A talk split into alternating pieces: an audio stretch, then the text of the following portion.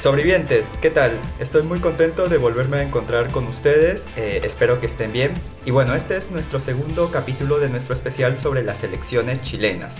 Y ahora vamos a analizar un poco más a profundidad el panorama electoral a la par del proceso constituyente que todavía está siguiendo su rumbo. Pero para hablar sobre estos temas no estoy solo, me acompañan Julio, Rocha y Robinson Silva. Julio, como recordarán, eh, nos acompañó hace unos meses junto a Jano para conversar sobre los resultados de las elecciones de la Convención Constituyente, ambos del podcast Cerro a la Izquierda. Pero aquí ahora también tenemos a Robinson, también del mismo podcast. Así que bueno muchachos, como es costumbre en nuestro espacio, nos gusta que eh, nuestros invitados puedan presentarse con sus propias palabras. A Julio ya lo conocen, pero normal puede hacer una presentación. Así que, ¿quién de los dos quisiera empezar?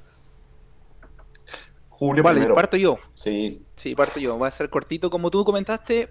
Bueno, mi nombre es Julio Rocha, soy sociólogo y participo en el podcast Cerro a la Izquierda, análisis político de Chile y a veces del mundo. Tratamos de mirar para afuera también. Y encantado de estar contigo otra vez y con todas las personas que escuchan tu podcast en otras latitudes. Muchas gracias, Julio. Sí, mira, yo me llamo Robinson Silva, soy historiador em, y como decía Julio, participo del mismo podcast. Eh, no voy a dar las mismas características ya sabidas. Y nada, feliz de comunicarme con, contigo, Carlos, y, a través tuyo con todos los hermanos del Perú para contarles un poco cómo está la situación política y social en Chile en este minuto. Así que muchas gracias por la invitación.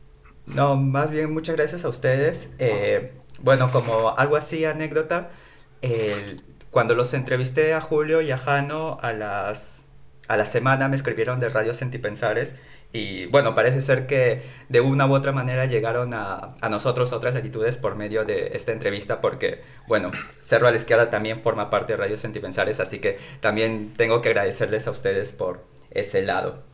Y bueno, sobrevivientes, ya saben cuál es el tema del día de hoy, ya saben quiénes son nuestros invitados, así que bienvenidos y bienvenidas a otras latitudes, comenzamos. A ver, eh, la última vez que conversé con los chicos de, Cerro a la Izquierda, o sea, con Julio, con Jano, eh, había pasado un par de días de las elecciones de la convención, eh, que también habían sido elecciones, si no me equivoco, para las alcaldías, la primera vuelta de las regionales. Y ya en ese momento de nuestra conversación se sabía que la derecha había sufrido una gran paliza, que la alianza del Frente Amplio y el Partido Comunista había conseguido una representación importante a la, vez que varias alcaldías y que también los independientes eh, habían sido los protagonistas de esa jornada. Bueno, ya han pasado cinco o seis meses, creo que cinco meses de la instalación de la convención. Eh, antes de entrar de lleno al plano de las elecciones, quería saber cómo va el trabajo de la convención, qué es lo que se ha avanzado en este tiempo, si eh, ha logrado satisfacer una que otra demanda que tanto se estaba buscando, ¿no? Julio, tú. Ro, si quieres partir. Ya, bueno. Eh, Carlos, eh, la Convención Constitucional ha estado avanzando bastante, te diría yo. Em, hay una situación actual en la que se conformaron siete comisiones que trabajan diferentes temáticas relativas a derechos fundamentales, a la organización del Estado, a, cuestiones vinculadas a la plurinacionalidad, a distintas temáticas. Eh, se repartieron los 155 constituyentes en estas eh, comisiones que van a tener que eh, elaborar un informe con una propuesta al pleno de la convención y eso finalmente va a dar con la redacción final de la Carta Constitucional.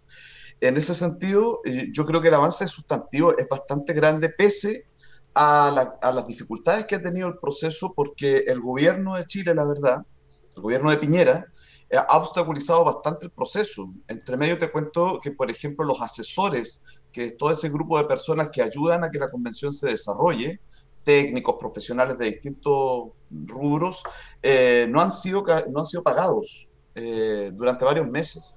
Y, eso ha generado todo un malestar. Ahora bien, a pesar de todo ello, el trabajo se ha hecho y se ha realizado pese a las dificultades de la derecha, tanto del gobierno de Piñera como también la misma derecha al interior de la convención y la derecha política de los distintos partidos de, ese sector.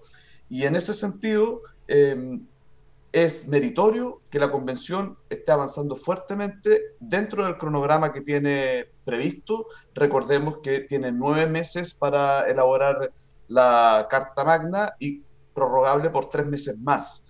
Posterior a ello, eh, el texto se tiene que presentar en un plebiscito, em, digamos, de salida, así se le ha llamado, que ratifica o no por el pueblo de Chile, por los pueblos de Chile, la nueva constitución. Y al parecer esos plazos están bien, eh, daría, para que tengamos constitución el próximo año. Así que eh, por ese lado, bien.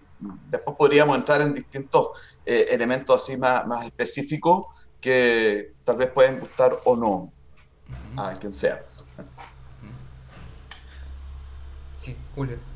Sí, como, como comenta Robinson, ya, y como tú comentabas en, tu pregunta también, van ya casi seis meses desde que inició la convención, creo que fue en julio, el, el día el 4 de julio que se instauró, un día muy con mucho simbolismo y con muchas cosas interesantes, sobre todo para la izquierda, para los movimientos sociales, pero que durante este tiempo han ido pasando algunas cosas que han ido, digamos, fragmentando un poco esta, este gran porcentaje de independientes que, que fue electo en ese momento, ¿no?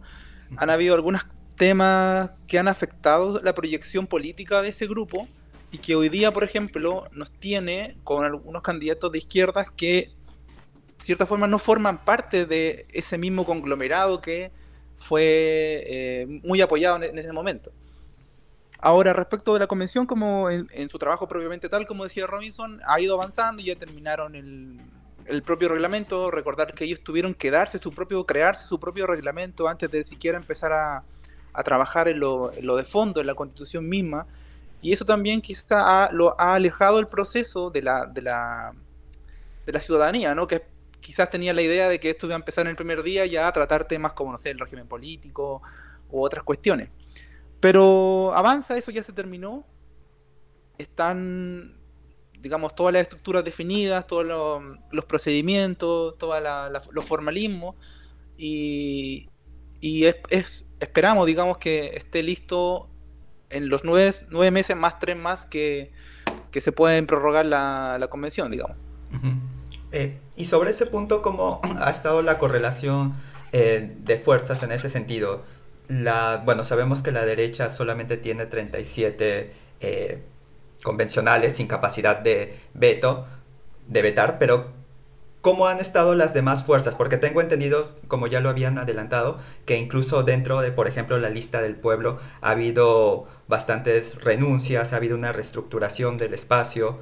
Eh, ¿Cómo va por el momento en ese sentido la convención?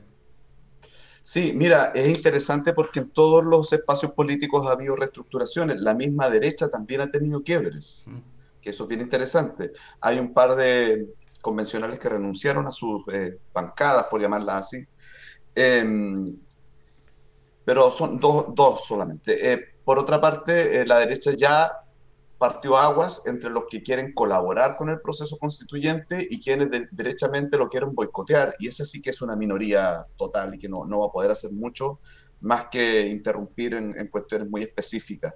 Em, por otra parte, es cierto lo que dices tú, la lista del pueblo se ha diluido eh, por cuestiones que ya conocemos, ¿cierto? La situación del convencional Rojas Bade, em, pero también por la falta de proyecto político propio. Te diría que esa es la razón fundamental. En, en, la lista del pueblo había una diversidad tan enorme de cosas que finalmente fueron decantándose y eh, algunos comulgaron y fueron a parar a, los movimientos sociales propiamente tal, se ha levantado un grupo de eh, constituyentes de los movimientos sociales, socioambientales, feministas, de, ese carácter. Otros derechamente han partido hacia los, eh, las tiendas como el Partido Comunista o eh, inclusive los socialdemócratas que se agrupan en distintos espacios como pueden ser el mismo Frente Amplio o independientes no neutrales. entonces, en realidad, más que hablar de grupos políticos o partidos, lo que hay, te diría, son tres, tres espacios claramente definidos, ¿no? La derecha, ¿cierto? Que incluye, eh, incluye a ciertos convencionales de la antigua concertación, muy conservadores, demócratas cristianos y algunos PPD, algunos eh, de, ese tipo, muy funcionalistas, podríamos decir. Eh, el grupo de socialdemócratas de centro izquierda, que es la, gran mayoría hoy, el peso de la constituyente cae sobre aquello, eh, y los sectores de izquierda que son movimientos sociales constituyentes, la gente que se quedó en la lista del pueblo, y algunos de pueblos originarios también. Entonces, esos tres grandes bloques serían los que hoy día conforman la constituyente, más que verlo por partidos, y creo que esos bloques resumen mejor el espíritu que se está dando dentro. Y Sí, sí, yo, bueno, eh, eh, complementar un poco lo que eh, planteaba Robinson, ¿no? Yo creo que esta, esta falta de, proyecto político, bueno, se, se, vio en lo que mencionaba Robinson, pero también, por ejemplo, en, cuando se estaban instaurando las candidaturas presidenciales y era lógico que la lista del pueblo planteara una o generara una, una opción. Ahí hubo un caos interesante, digamos, grandote, con acusaciones que iban, personas que subían, luego que bajaban.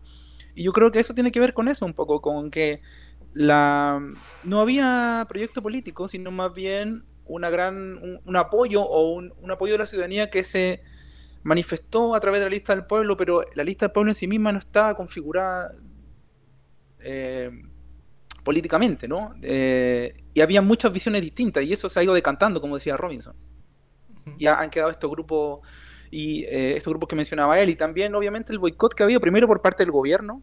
Al principio no habían, no sé si tú escuchaste eso, que no habían computadores, no estaban las instalaciones, no había internet, no había nada, básicamente no había nada, había, estaba el espacio y, nada más, y luego también el boicot que ha habido desde un sector de la derecha que ha ido a no a construir y, ni siquiera a plantear sus opciones políticas, que algunas quizás para algunas personas las pueden considerar válidas o no, pero ni siquiera han ido a eso, sino que más bien a boicotear cualquier cosa que, de la convención pueda salir. Eh, habían también mencionado algo que me llamó mucho la atención, que bueno, he, estado haciendo el seguimiento eh, a este proceso y bueno, los convencionales se habían tomado al menos los tres primeros meses para eh, tener un reglamento. Bueno, cosa natural porque construyeron todo desde cero. y me llamó la atención que que Robinson había mencionado que eso en parte ha dado la sensación de que este proceso está avanzando demasiado lento. Eh, y yo quería saber cómo están viendo la población chilena, los que más eh, se movilizaron durante las protestas, durante el estallido social, con respecto al trabajo de la convención. Sí, mira, esa sensación de que se avanzaba lentamente es más bien la, la entrega a la prensa, ¿no? los medios de comunicación masivos eh, vinculados en Chile tremendamente a la derecha. Eh, ahora bien, respecto a lo que tú preguntas, la, percepción de la población respecto al proceso constituyente, yo creo que se ha eh, desviado un poco en los últimos meses producto de la campaña electoral. Estamos en medio de, una campaña presidencial muy extraña, y ya hablaremos de eso, que también elige, renueva a todo el Parlamento, ah, perdón, a toda la Cámara de Diputados y a la mitad del Senado y se eligen también los consejeros regionales, que son los gobiernos, los gobiernos regionales. Entonces, de alguna manera, la, campaña se ha comido gran parte del debate político, sobre todo, te diría yo, en los últimos dos meses, y la convención ha quedado en un segundo plano. Eh, yo, creo que eh, los sectores movilizados tienen un cierto tono de desconfianza, no solo a la convención, sino que a los procesos políticos en general.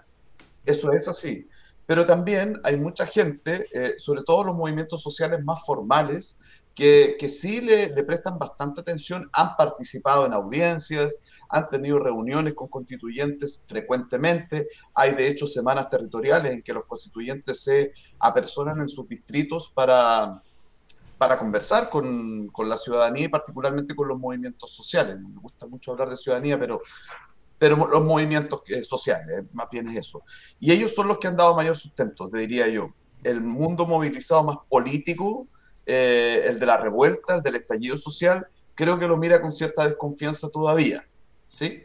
Em, se da esa, esa, esa, cuestión. Pero en los últimos dos meses, recalco, eh, la atención ha estado en la campaña electoral por lo tanto la convención ha podido descansar, cosa que yo creo que en algún momento también es bueno, ¿no?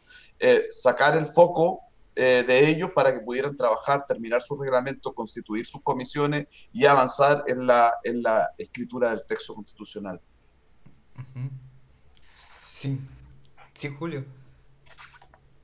Eh, no, no, yo comparto, no comparto lo que dice Robinson, o sea, es evidente que la campaña a, presidente se ha comido la, la agenda, digamos, del mediática. Y digamos, podríamos decir, bueno, yo desde afuera recuerdo como que lo último grande que pasó en la convención que salió por todos los medios fue cuando ya ellos establecieron su reglamento y empezaron a trabajar en el, en el fondo, que fue el 18 de octubre, ¿no? Hmm. Eh, que recién pasó, hace un mes y algo, pero ya un poquito antes de eso y después de eso sobre todo, ya bajó bastante lo que se repercute por, por los medios grandes, ¿no? Porque obviamente, como dice Robinson, hay gente que está medios más pequeños, digitales o movimientos sociales que están mucho más cercanos y están al tanto de lo que ahí está pasando. Pero bueno, veremos. Y también estoy de acuerdo con lo que dice Robin en el sentido de que ha sido bueno dejar como este, este espacio de tranquilidad para que ellos ya puedan ir avanzando poco a poco y trabajar con, con mayor tranquilidad en lo que tienen que hacer, ¿no? Mm. Sí, totalmente. Eh, bueno, lamentablemente acá creo que el medio que más rebota es la tercera de Chile y bueno, mucha gente a veces eh, tiene esa impresión de ese diario, ¿no? Que es como que el más hegemónico dentro, dentro de, Chile y el de más llegada, lamentablemente. Eh, y entrando un poco con el tema de la tercera, pareciera que uno de los engreídos de este diario vendría a ser Antonio Cast, ya entrando un poco al tema de las elecciones presidenciales. Bueno, este candidato que es de, extrema derecha, pinochetista, que está casi en contra de todos los avances que los chilenos y chilenas han eh, luchado, conseguido en los últimos años. Y acá hay una pregunta que me genera mucho interés porque ¿cómo se explica el surgimiento de una figura como Cast eh, y sus constantes referencias al pinochetismo en un país que apenas el año pasado votó casi un 80% a favor del apruebo y también un 80% casi rechazó a la derecha ¿no? en las elecciones por la convención. O sea, ¿cómo explicar que en un contexto así de cambio hay alguien que esté liderando las encuestas? Sí, es súper importante tu pregunta y involucra muchas cosas, pero voy a intentar eh, eh, resumir. Primero, eh, existe un José Antonio Cast porque no se hizo el trabajo previo, que es, por ejemplo, una legislación que prohíba los discursos de odio y el negacionismo. Eso se planteó, se ha planteado en Chile en, algún minuto, pero los legisladores no han podido eh, legislar sobre los temas de los discursos de odio y el negacionismo. Yo creo que eso es una cuestión pendiente.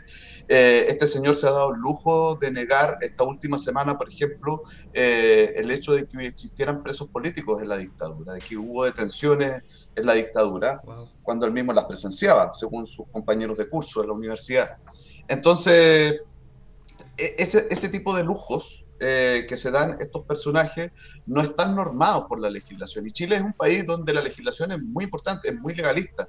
Entonces yo creo que sería relevante eh, destacar eso, que tenemos un personaje como este porque eh, se le da la posibilidad que su propuesta esté en, en, el, en las papeletas, digamos, en, la, en las campañas. Eh, por otra parte, lo de, yo tengo mis dudas. Esto lo hemos hablado bastante, ¿ah? en Chile se ha hablado bastante. ¿Qué tan real es el fenómeno José Antonio Cast? ¿Realmente tiene lo que dicen las encuestas? Te digo que esto se cuestiona porque las encuestas en Chile son todas hechas eh, en el formato de panel, es decir, no son presenciales.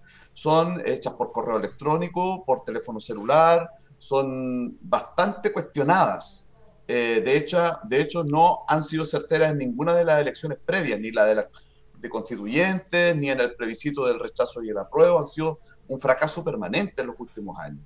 Por lo tanto, eh, es también eh, cuestionable el hecho de que José Antonio Cast tenga el apoyo que dicen que tiene. el domingo vamos a salir de dudas.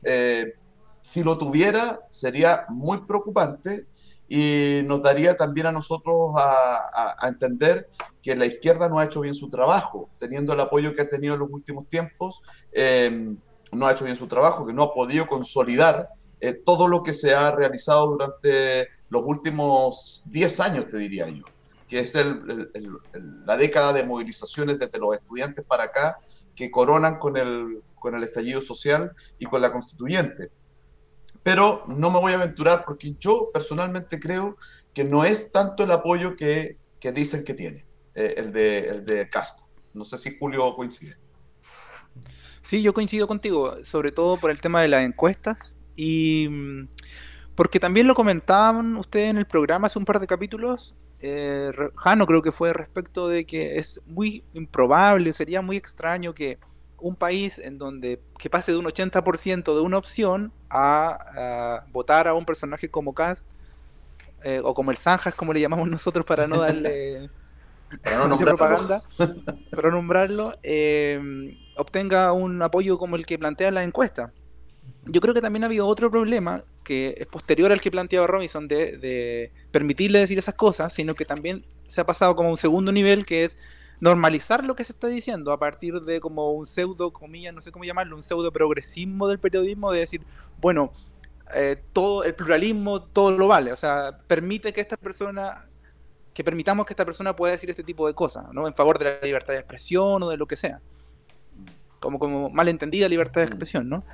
Y también entender que la derecha en Chile siempre ha tenido como un, porcentaje entre el 20 y el 30% de los votos. O sea, el, otro candidato de derecha, que es como uno que viene, una persona que viene del centro, pero que es liberal, como una, una pseudo, una derecha, perdón, que es menos eh, conservadora que, que Cast, eh, ha bajado su votación y, hay mucha gente que se ha ido a vitrinear para, para ese lado, de acuerdo a lo que dice la encuesta. Hay que evaluarlo yo creo que eso está por verse. Tenemos que ver si es verdad o no que este personaje eh, tiene, tiene lo que las encuestas dicen que tiene, porque también sabemos que las personas que piensan como Cast, eh, en su estado puro, digamos, no, no, son más del 5 o el 8% de, los chilenos o chilenas. Entonces hay que, hay que ver.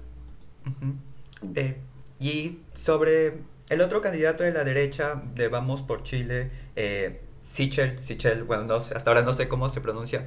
¿Consideran ustedes que tal vez de alguna sorpresa, que tal vez el performance de Cast en el último debate haya influido, influye en algo que Sichel dé la remontada o ya lo dan ustedes por muerto? No, yo, yo no lo doy por muerto. Fíjate que eh, el último debate fue importante, no tanto por el debate en sí mismo, pero hay un dato interesante ahí. Eh, marcó el rating más alto que ha tenido un debate en los últimos tiempos en Chile. El, más alto de esta campaña por lejos. Efectivamente hay un fenómeno en que, no sé cómo será en otros países, pero en Chile hay mucha gente que decide su voto a última hora, en la última semana, ¿no? Esta última semana ha sido decisiva.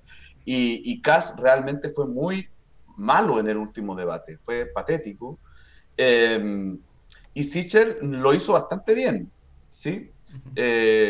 Ahora, yo no creo que le alcance, porque un poco lo que decía Julio, eh, el Sichel tiene un, ADN que no es de derecha exactamente. Él ha pasado por distintos grupos políticos que van desde la democracia cristiana, pasando por eh, este partido que tuvo eh, Ciudadanos, eh, que tuvo Andrés Velasco, un, un ex ministro de Hacienda de, Bachelet. Entonces, de alguna manera es resistido por la derecha que, como decía Julio, se refugió en, en un fascista conocido, por llamarlo así, ¿no? Ahora, Sichel, yo creo que eh, tiene un electorado igualmente, eh, va a, tener una votación que no va a estar tan distante de la de Kass, eso es lo que yo creo, pero creo que no le va a alcanzar. Creo que Kass ha hecho mejor campaña en ese sentido. Y, pero es un personaje que en realidad es, es en la esencia del neoliberalismo. Sichel es la apuesta de Piñera en toda esta contienda. Y yo creo que con ese padrino a cuestas no tiene ninguna posibilidad. A ver, ahora vamos un poco al otro lado, al lado de, bueno, de la izquierda, por así decirles. Eh, bueno, Gabriel Boric es el candidato de izquierdas, aunque, bueno, yo estaba escuchando un tanto sus podcasts, los episodios anteriores, y tal vez se puede eh, profundizar un poco en esa idea. Eh, pero bueno, él es, digamos que se le asocia con la izquierda, ha estado liderando las encuestas durante casi todo este proceso.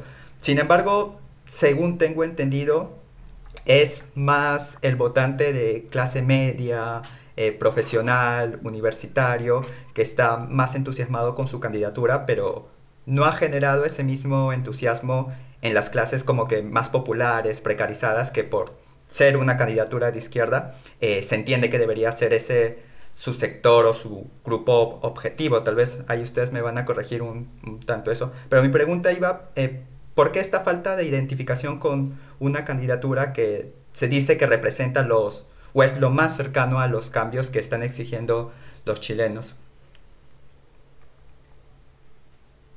No sé si Julio o yo, no sé. Julio, tú. Eh, a ver. Yo creo que por un tema de clase, básicamente. No sé cómo. Es una pregunta difícil, la verdad, para serte eh, honesto, sincero. Em, Gabriel Boric viene de una clase social de un y de un espacio político también que no está ligado a los movimientos populares ni a los movimientos de trabajadores. Él, de cierta forma, intenta teñir su candidatura eh, aunque, bueno, quizás su, alianza con el Partido Comunista podría llevarlo un poco más hacia esos sectores. Él viene, como tú decías, de un espacio universitario, elitista, eh, y él mismo, digamos, en términos personales. Entonces, yo creo que, y su propio proyecto político también es una izquierda más moderada, que podríamos, como le decimos en el programa, más eh, neo, neoconcertacionista, con, que incorpora nuevas... Eh, cuestiones como el ecologismo, el feminismo, quizás, como ellos lo entienden, eh, que quizás la concertación no incorporaba um, de forma tan explícita por lo menos. Y, en ese sentido él no logra conectarse, yo creo que no logra conectarse por eso. Por eso, no sé si Ro tiene otra, otra visión o... Sí, yo, yo, coincido contigo. El, el proyecto del Frente Amplio, para no hablar solamente de Gabriel Boric, que, es su representante, pero el Frente Amplio eh, es un proyecto socioliberal, así nació, así nació, eh, y lo podemos ver claramente en, partidos más, más eh, consolidados del Frente Amplio, como puede ser Revolución Democrática, que yo creo que es el que dirige la apuesta ideológica del Frente Amplio. Y ahí vemos eso, ¿no? Vemos una especie de retomar las banderas de la concertación, pero ahora, ahora con un, un sentido social Em, más, más, potente, pero claro, es bajo esas consignas también del, del socioliberalismo, más derechos, ¿no? esa es la apuesta permanente y se asocia, como tú bien decías, Carlos, a, a las clases medias profesionales, a, a, ciertas clases medias no profesionales también, eso que llaman el mundo de las pymes, por ejemplo, una cosa muy rara de explicar, eh, pero, pero está muy lejos también de, del movimiento popular y de los movimientos sociales. Y, Julio apunta bien, el Partido Comunista ahí es muy fuerte. Y yo creo que eh, hay que tener ojo, ¿ah? eh, más allá de las presidenciales, yo creo que el Partido Comunista va a tener un muy buen resultado en las parlamentarias, por ejemplo. Y es porque aporta ese otro elemento diferenciador del Frente Amplio. Que, se diferencia del Frente Amplio, ¿no? pero creo que tiene que ver con eso, porque vienen de otros mundos, vienen de otros sectores. Eh, y no estoy diciendo que con eso no le alcance, porque efectivamente ese sector en Chile no es menor. Esos sectores medios en Chile son bastante importantes en número. Si salen a votar, si salen masivamente a, votar, yo creo que Boris tiene la elección ganada. Vamos a ver si van. Eh, y ustedes, eh, bueno, siendo, digamos, le ven futuro a la coalición entre el Frente Amplio y el Partido Comunista, ya sea que ganen, ya sea que pierdan. Eh, bueno, si ganan necesariamente van a tener que estar un poco más unidos debido a las presiones de la derecha, pero ¿ustedes consideran que va a tener futuro esa coalición? Yo sí le veo futuro, la verdad, porque históricamente, más, más que por el Frente Amplio, eh, más por el PC el PC siempre ha sido un partido súper ordenado, súper que se compromete con su con su con el camino de, o la hoja de ruta que, tienen hacia adelante y eso lo ha demostrado históricamente. Yo creo que ellos no van a no sé, no, no, no van a boicotear el proceso, digamos. Y no y por ese lado creo que sí tienen futuro, digamos, si es que si es que salen electos. Obviamente van a tener inconvenientes porque tienen posturas eh, ideológicas también diferentes y visiones de, de política exterior también, que ha sido un tema que se ha tratado de levantar, sobre todo a partir de lo que pasó en. Eh, ay, se me fue el país, con Noriega. No, no, Nicaragua. Nicaragua. Lo que pasó en Nicaragua con las elecciones, que el Partido Comunista tuvo una declaración, después Eh, la derecha evidentemente eh, atacó a, a, Boric por esa, por esa declaración, porque era antidemocrática, etcétera, en el autoritarismo, etcétera. Entonces, pero bueno, más allá de eso, de esos tipos de inconvenientes que pueden surgir, yo creo que no, no va a haber mayor problema en que la coalición cumpla los años que tenga que cumplir si es que ganan. Sí, yo pienso igual que Julio, si se mantiene la coalición eh, gobernando, eh, se va a mantener sin duda y va a ser porque el Partido Comunista es tremendamente disciplinado y obediente. Eh, lo, lo, ha sido siempre que ha gobernado, ¿ah? Ojo, y, el Partido Comunista ha gobernado unas cuantas veces en el siglo XX en Chile. Mm. No solo con Allende, también lo hizo con los gobiernos radicales en los años 40. Em, y siempre con Bachelet también. Y con Bachelet también, con la nueva mayoría, tiene razón. Em, ahora, yo creo que todas estas cuestiones que menciona Julio respecto a Nicaragua, Cuba, Venezuela, que son los tópicos, ¿cierto?, de siempre en las campañas electorales en Latinoamérica, em, se van a minorizar porque yo creo que Boric ha hecho, eh, digamos, declaraciones súper fuertes contra los procesos de Nicaragua, Cuba, Venezuela, porque está en campaña, pero eso ya estando en el gobierno te aseguro que se va a morigerar. Eh, no, va, no va a ser relevante. Yo creo que si hay enfrentamiento entre el Partido Comunista y el Frente Amplio en un futuro gobierno de Boric, va a ser por otras cuestiones que tengan que ver con que Boric se acerque demasiado a las patronales, al empresariado, que intente tener como esta actitud laguista, ¿no? de, estar permanentemente beneficiando al capital por sobre eh, algunos proyectos sociales que podrían postergarse, y ahí yo creo que el Partido Comunista eh, va a ser más duro. Em, no, estoy diciendo con esto que el Partido Comunista sea eh, la quintesencia de, la defensa de los intereses populares, pero sin duda está en esa vereda, no está en, la, en la del empresariado. el Partido Comunista en eso sigue siendo un partido de izquierda. Eh, ya no tan socialista como antes, no tan comunista, pero es un partido de izquierda de raigambre profundamente popular. Sus militantes son del pueblo, tienen calle, mucho más que los del Frente Amplio. Y si hubiera conflicto sería por esa razón, creo, no por cuestiones de agenda internacional. Claro, claro. Les hago la misma pregunta que les hice con Cast eh, y Sichel. Eh, ¿Ustedes ven posibilidades de que Yana, Yana Proboste dé la sorpresa para el domingo, también ya la consideran eh, que ya fue. Julio. A ver, no sé. Mira, para ser honesto, ya eso sería como. Hace un. Ayer estábamos en reunión con los compañeros y en medio en broma, medio en serio decíamos, ya hagamos futurología y tenemos porcentaje de quién pasa la primera vuelta y quién lo bueno, o quiénes son los dos, las dos personas que pasan la segunda vuelta, ¿no? Y sí, claro, yo creo que tiene posibilidades, pero, pero escasas, escasas. Y sobre todo también después del último debate, que como decía Robinson fue muy masivo, era un debate que está organizado por una asociación de los canales de televisión, digamos, está por, por toda en el, si tú prendías la tele en ese momento ibas a ver el debate, cualquier persona. O sea, había muy, y radio también, había muy poca posibilidad de que no te enterara lo que pasara allí. Ella estuvo como muy opaca, muy... Mm, muy poco confrontacional también no fue, no fue como a, mostrarse, y sobre todo desde la posición en que ella está, que está tratando de, subir ¿no? y tratar de, cuestionar a los que están líderes supuestamente en las encuestas. Eh, fue un desastre y Sichel mejoró, entonces yo creo que el segundo puesto va a estar entre Sichel y, y digamos.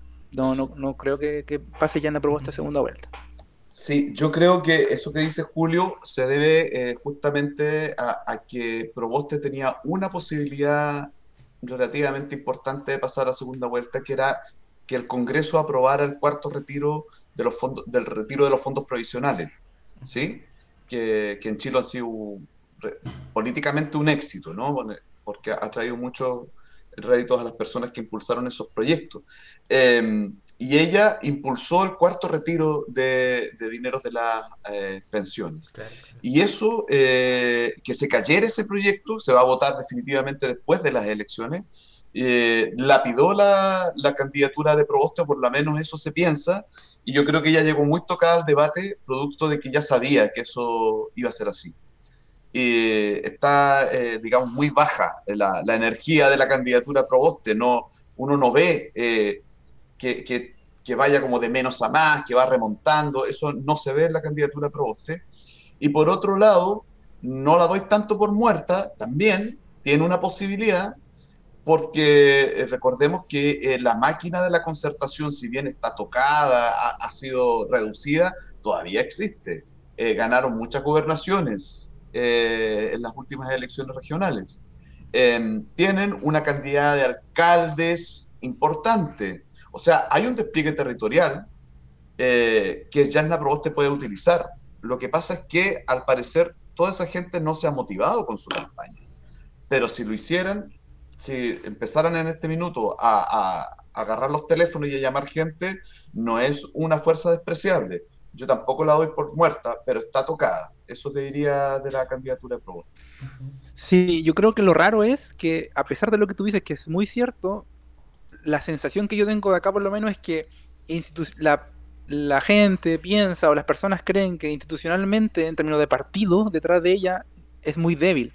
Porque la ADC, eh, si bien sacó buenos eh, buena votación en algunas, en algunas campañas, como eh, concejales, como tú decías, en la convención le fue muy mal y sacó solamente un convencional hay como una sensación de que ese partido va a estar muriendo, aunque bueno, uno nunca sabe lo que puede pasar. y yo siento que eso es una no, Sí, la, o sea, la democracia cristiana, más que esté muriendo, es un partido que está muy cuestionado por sus vínculos con, con el dinero. Mm. Eh, recordemos que la candidata de ellos era Jimena Rincón, que había sido una directora de uno de los directorios de las AFP. Eh, Carolina Goich, que es otra también que está cuestionada, eh, senadora de la ADC, eh, Jaime Pizarro, otro senador de C, o sea, todas sus grandes figuras han estado cuestionadas por relaciones con la política y el dinero, las relaciones entre política y dinero. Entonces, la democracia cristiana tiene un problema gravísimo con ese asunto, la ciudadanía lo nota y castiga a cualquiera que se asocie a la democracia cristiana. Y, eso le va a jugar en contra, claro. Pero, pero despliegue territorial sí tienen. A ver, ahora una pregunta un tanto chistosa, curiosa. Eh, acá en Perú muchos pensábamos que la candidatura de izquierda que iba a pasar a segunda vuelta iba a ser la de Verónica Mendoza, una izquierda eh, bastante parecida a la de Boric. Sin embargo, muchos se dieron con la sorpresa de que fue Pedro Castillo, a pesar de que las encuestas ya las últimas dos semanas iban eh, viendo un crecimiento continuo. la pregunta chistosa es acerca de esta candidatura también de izquierda, que muy poco se habla, que es de Eduardo Artés tiene un mínimo de posibilidad, aunque sea siquiera de sacar parlamentarios. Eh, sería chistoso que fuera él el que diera la sorpresa, pero ¿qué opinan ustedes de esta candidatura que muy poco se habla, que parece más eh, testimonial? ¿Qué les parece? Julio primero. Eh, yo creo que no tiene ninguna posibilidad de pasar a segunda vuelta, sobre todo porque la misma encuesta que cuestionábamos para algunas cosas también muestran la tendencia que podría cambiar, quizás moverse un poco hacia arriba, pero no va a pasar del 3, 4% o quizás ya 5%. Entonces con ese porcentaje no, no, tiene posibilidades. Eh, yo creo que también que el, en el caso de Pedro Castillo, ya que lo trajiste a colación y que ahora estoy más imbuido en eso, la, la encuesta sí mostraban un avance eh, progresivo de su candidatura y también el clivaje que él fue capaz de, de establecer es muy distinto al que a la lógica política que existe en Chile. O sea, lo, de él fue, eh, ¿cómo llaman? No sé si rural contra, contra ciudad, porque mm. obviamente en el, interior del Perú también hay, no hay solo ruralidad, pero es como el interior contra, contra el centro, ¿no? Contra Lima, donde están los poderosos, lo mismo de siempre, los que no han gobernado, los que no abusan, los corruptos. Y nosotros vamos por primera vez, un profesor del interior, etcétera, etcétera, a tomar el poder. Y ese clivaje en Chile no, no, no existe, digamos. Yo creo que por eso, y también evidentemente Artés no es el profesor Castillo, digamos. Eh, es una persona más, mucho más politizada, con ideas mucho más claras en términos ideológicos. Castillo quizá como que un poco más cantinfla en ese sentido, ¿no? Con una arraigante obviamente en los movimientos sociales y en, la, y en la gente, pero son personas distintas. Sí, yo concuerdo con lo que dice Julio. No creo que de ninguna sorpresa, pero va a ser sorpresivo en el sentido de que va a obtener una votación no despreciable para lo que representa en Chile. O sea, em, si, logra tener más del... A ver, recordemos que la elección anterior también se presentó y sacó, no llegó al 1%. Que eso que más del 2% yo creo que ya es algo. Y yo creo que va a ir como dice Julio, entre el 3 y el 4. eh, porque hay un porcentaje importante de la población que se decepciona ¿no? con, con estas candidaturas, como dijo Jorge González el otro día en una entrevista, yellow, como dijo que Boric era yellow, entonces muy amarillo, en Chile ser amarillo es ser tibio, ¿no? Entonces, de alguna manera Artés va a recoger un voto como de protesta frente a la izquierda que no logró generar candidaturas más, más, más dialogantes con el estallido social, con, con, el, con la revuelta, que, que, haya podido recoger ese espíritu de mejor manera. Si Jadwe hubiera sido el candidato, otra cosa te podría decir. Pero como es Boris el candidato, con mayores posibilidades, eh, el, eh, hay gente que se va a volcar a Artés, yo creo que no va a ser despreciable. Sobre lo que tú preguntabas, es prácticamente imposible que obtenga representación parlamentaria por el tipo de sistema eh, electoral chileno. Es muy difícil. ¿sí? Yo creo que va a haber una mayoría de izquierda en el nuevo Congreso, pero no va a ser este grupo, va a ser más bien gente del Partido Comunista, el Frente Amplio, los que van a estar representados.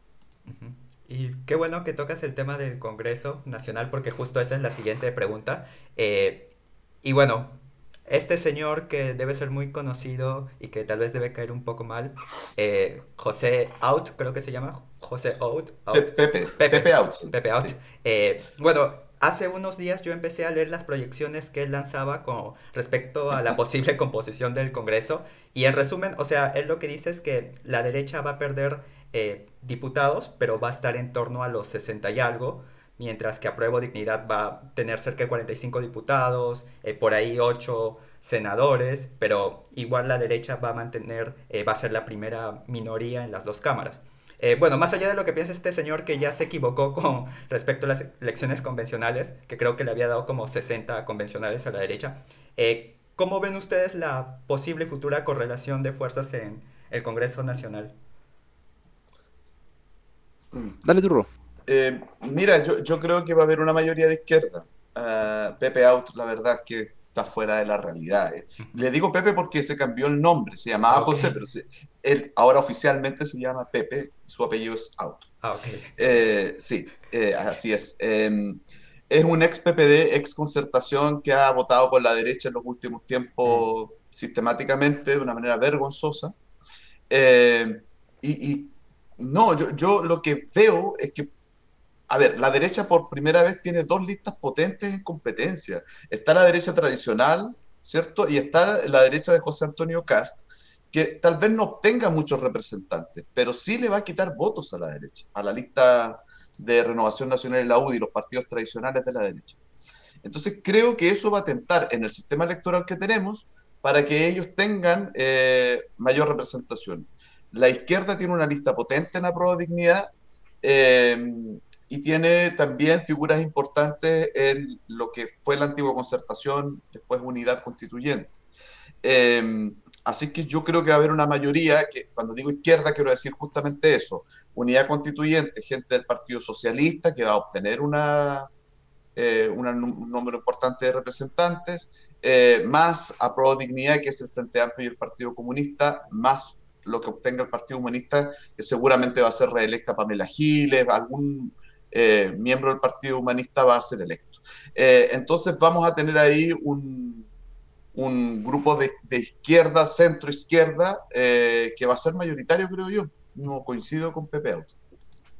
Sí, y también va, va, a haber que mirar qué va a pasar con, el, con la ex concertación, con partidos que están como mal traer, eh, como la DC, como el PPD, eh, sí. entre otros, ¿no? Eso es interesante. Como dice Ro, sí, como dice Ro, la izquierda va a crecer porque hasta ahora el Frente Amplio tampoco tenía tantos representantes. De hecho, tenía solo, tiene un solo senador y claro, su bancada en diputados es, es más grande, ha cre creció respecto de la anterior. Pero van a, van, a seguir, van a seguir creciendo esa fuerza política y hay que ver qué pasa con estos partidos más antiguos, digamos, que están como a medio morir saltando, como decimos nosotros. Ya, ya a propósito de eso, eh, Carlos, ya hubo acercamiento previos entre el Partido sí. Socialista y el Frente Amplio. Lo más probable es que si Boris gana las elecciones, el Partido Socialista va a entrar a la coalición de gobierno. Es lo más probable. O sea que ya en otras palabras, eh, el matrimonio entre los demócratas cristianos y el PS ya fue. Por fin. Ah. sí, sí. Divorcio, tenemos divorcio, por fin.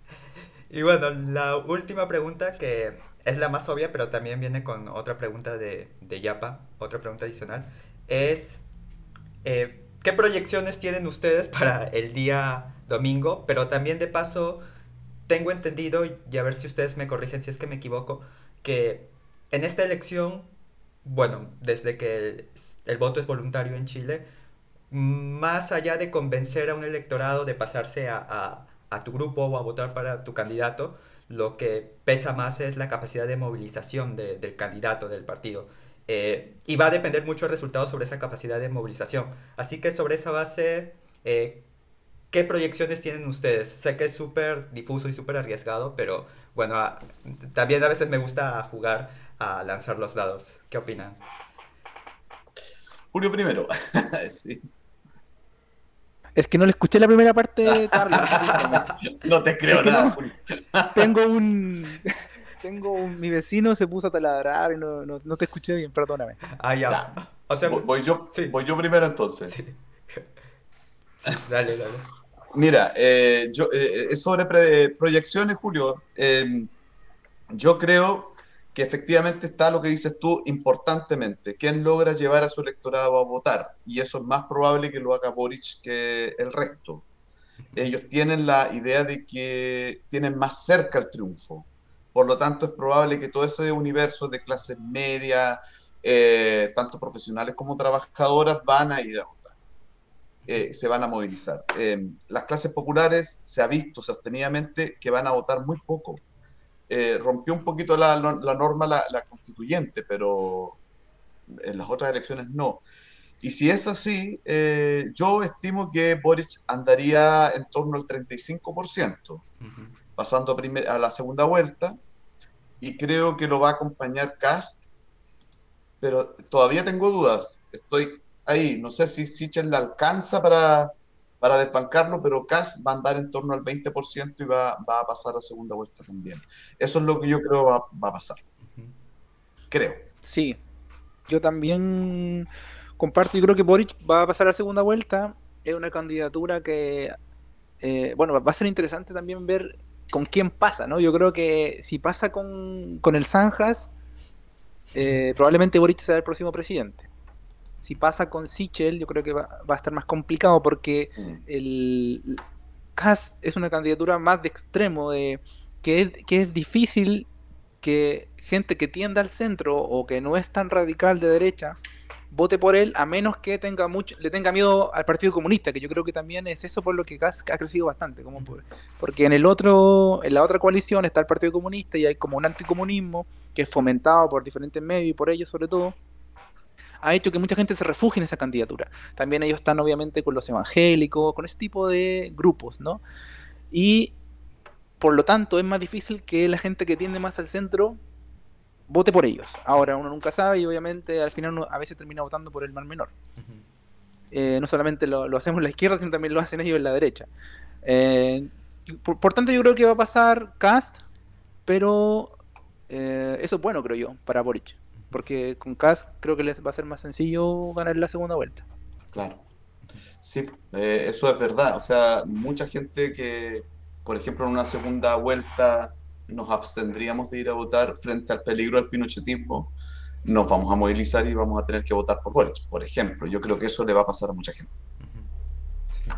Sí, totalmente. Creo que Cast vendría a ser a una especie de Keiko Fujimori si hacemos los paralelismos acá con allá. Claro, sí. Pero bueno chicos, eso fue todo por hoy. De verdad, muchas gracias por aceptar la invitación. Bueno, nuevamente eh, a Julio por estar aquí y bueno, un gusto conversar contigo por primera vez, Robinson. Y bueno, ustedes ya saben que las puertas de otras latitudes están abiertas, así que antes de despedirme, quería saber si tenían algunas palabras eh, finales sobre la elección o sobre el tema que deciden, tal vez un insulto para mí, suave, pero tal vez no, lo que ustedes quieran.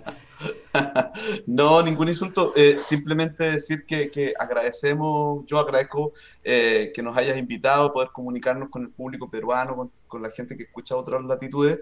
Em, es una elección importante, pero fíjate que está mediada por la constituyente y no olvidemos nunca eso. Vamos a tener una nueva constitución y lo más probable es que tengamos un cambio de régimen político dejando atrás el extremo presidencialismo que tenemos y se instale una especie de parlamentarismo que todavía no sabemos muy bien, pero lo más probable es que pase eso con la nueva constitución. Y eso está en el trasfondo de esta, de esta elección. Eh, no se habló mucho de eso, pero eh, sin duda eh, va a ser la, la, última presidencia y el último congreso de, de, esta etapa de la historia de Chile. Eso también quería decir, Carlos. Muchas gracias por la invitación, te agradezco y cuando quiera estamos disponibles. Gracias, Robinson. Sí, sí, yo también agradecerte, Carlos, por la invitación. Eh, un saludo a todas las personas que escuchan otras lectudes, contarles que somos de Cerro a la Izquierda y que nos pueden encontrar ahí nuestro, nuestro podcast en Spotify, también en nuestra página de Facebook, etcétera. Así que nada, muchas gracias y estamos en contacto para cuando tú lo estimes conveniente. Muchas gracias chicos. Y bueno, sobrevivientes, eso ha sido todo por hoy. Eh, muchas gracias a los invitados y bueno, no se olviden de escuchar Cerro a la Izquierda, ya sea por sus redes sociales o también por Radio Sentipensares y también de paso eh, escuchen los demás episodios de otras latitudes. Nos vemos el próximo fin de semana. Hasta luego.